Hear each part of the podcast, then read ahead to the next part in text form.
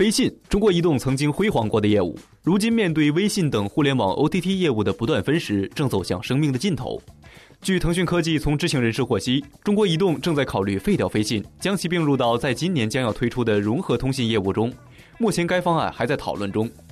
从一份内部数据来看，由于微信等强势竞品的冲击，手机飞信人均业务量从去年十二月的四十二条下降至二十九条，零消息用户从百分之五十五增长至百分之八十三。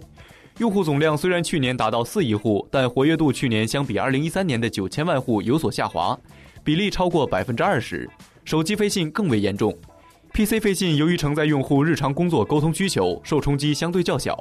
究其原因，飞信用户的社交关系链大部分转移到微信等互联网竞品，用户在飞信的停留时间和沟通需求有所减少，导致飞信日活跃用户数逐渐下降。与此同时，飞信收入下降较为明显。